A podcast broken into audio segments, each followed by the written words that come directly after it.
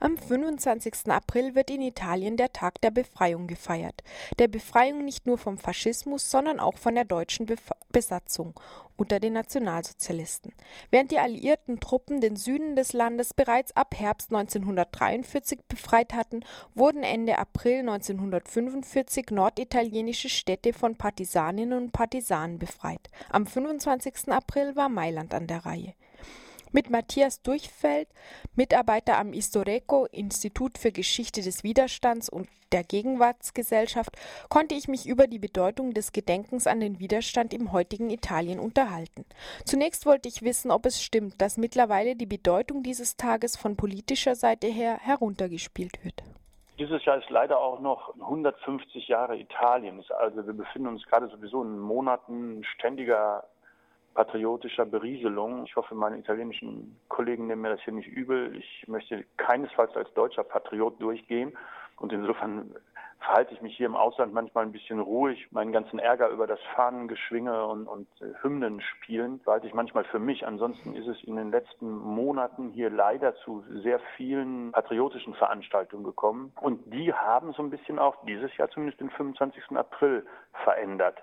So nach dem Motto, wir sind das eigentliche Italien, versucht die Linke gerade meines Erachtens ein bisschen hölzern allerdings und nicht so besonders erfolgversprechend, den Rechten den Patriotismus streitig zu machen, weil die eben gerade an der Regierung sind mit einer Lega Nord-Partei, die gerne Italien spalten möchte, oder mit einer Berlusconi-Partei, die die Verfassung, die nach der Resistenza geschrieben wurde, wesentlich verändern möchte. Und insofern gibt es da natürlich durchaus Ansatzpunkte. Trotzdem halte ich letztendlich diesen patriotischen Weg für nicht erfolgversprechend. Mhm.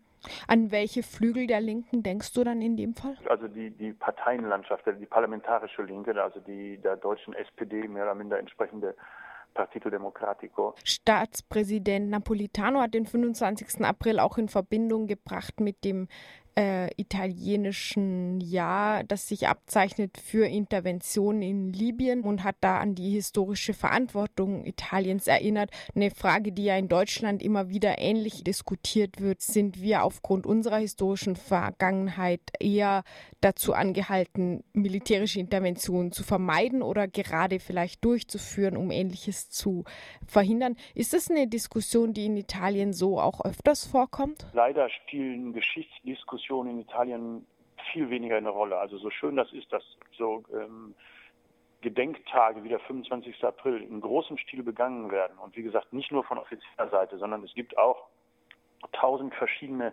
Buchvorstellungen, Kinovorstellungen, äh, Rockkonzerte. Es gab bei uns in der Gegend eine Veranstaltung mit 10.000, 15.000 jungen Leuten, die, die auf so einer Gedenkstätte ein Open-Air-Konzert gefeiert haben, also in einer Gedenkstätte, einer, die dem Widerstand geweiht ist, nicht der Verfolgung.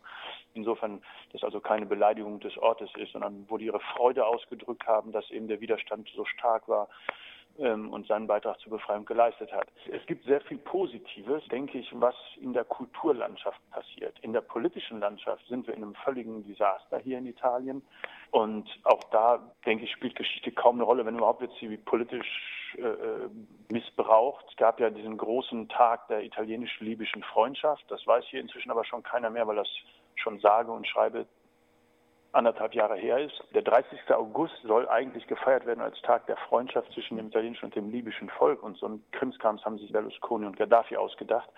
Ähm, und endlich sollten Entschädigungszahlungen passieren Richtung Libyen, die in Wirklichkeit vielen italienischen Firmen zugute kamen, die dort im Moment ökonomisch aktiv sind. Es sollte, was die rassistische Flüchtlingspolitik angeht, ja viel zusammengearbeitet werden. Ist ja auch. Insofern jetzt zu tun, als ob plötzlich alles da ganz schlimm ist und wir aufgrund historischer Verantwortung, weil wir vor ein paar Jahren noch schlimmer waren, da jetzt heilbringend Bomben schmeißen müssen, halte ich also für ein bisschen gewagte Argumentation, auch wenn der nette Herr Napolitano das so sagt. Gäbe es eine Menge erfolgsversprechendere Möglichkeiten, sich im Voraus da friedensstiftend einzubringen.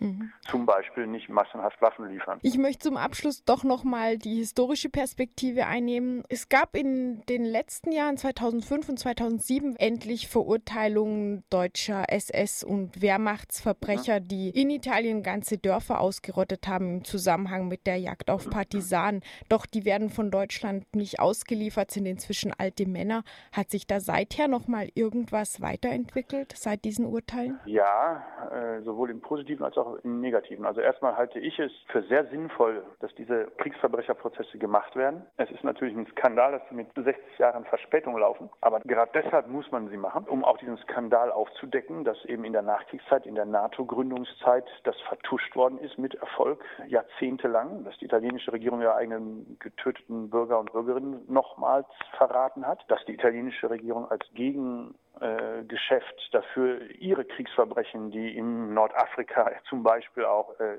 von italienischen Faschisten begangen wurden, auf dem Balkan, in Griechenland, in Albanien, in Jugoslawien eben auch nicht verhandelt wurden und auch dort in den 50er und 60er Jahren leider nichts passiert ist. Insofern auch um diese skandalöse Täterschutzpolitik der 50er und 60er Jahre äh, zu thematisieren, halte ich es für sehr sinnvoll, auch wenn das jetzt 85-jährige alte Herren sind, diesen Nazis den Prozess zu machen. Auch wenn das nicht dazu führt, leider nicht dazu führt, dass die tatsächlich ins Gefängnis wandern, da sie natürlich sich hier nicht den Leuten stellen und an den äh, Verhandlungen und an den Verurteilungen hier nicht teilnehmen.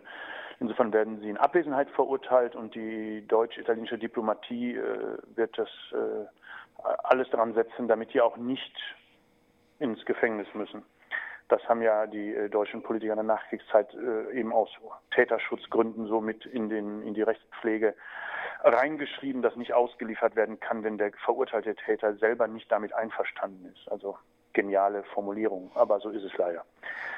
Insofern, ähm, faktisch wird niemand von diesen Herren ins Gefängnis gehen, aber wie gesagt, es ist sehr wichtig, dass diese Verbrechen als solche benannt werden von einer Gesellschaft. Es ist sehr wichtig, dass diese skandalöse Nachkriegspolitik angezeigt wird. Und es ist auch, denke ich, wichtig für die Städte und Dörfer, wo die in Deutschland und Österreich wohnen, dass da klar gemacht wird, dass der alte Herr von nebenan nicht nur ein netter Schützenvereinsvorsitzender oder so ist, sondern ein Kriegsverbrecher, ein Mehrfachmörder, der in Italien von Gerichten verurteilt worden ist. Und so insofern halte ich das für sehr wichtig, was da passiert ist. Und am 22. Juni ist wahrscheinlich das nächste Urteil. Es gibt einen großen Prozess, wahrscheinlich den letzten großen im Moment im Militärgericht in Verona gegen ein Dutzend äh, Teilnehmer der Luftwaffeneinheit äh, Hermann Göring Division.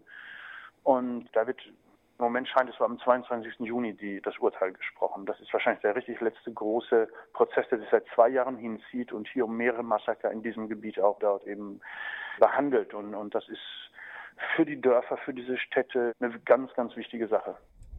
Matthias Durchfeld über nationalsozialistische Kriegsverbrechen und italienischen Widerstand. Er ist Historiker und Mitarbeiter am Istoreco, einem Institut für die Geschichte des Widerstands. Und dieses veranstaltet unter anderem auch Seminare für speziell für deutsche Gruppen und Begegnungen mit Zeitzeuginnen und Zeitzeugen. Wer mehr darüber wissen möchte, kann auf unserer Homepage auch zum Link zum Istoreco gelangen.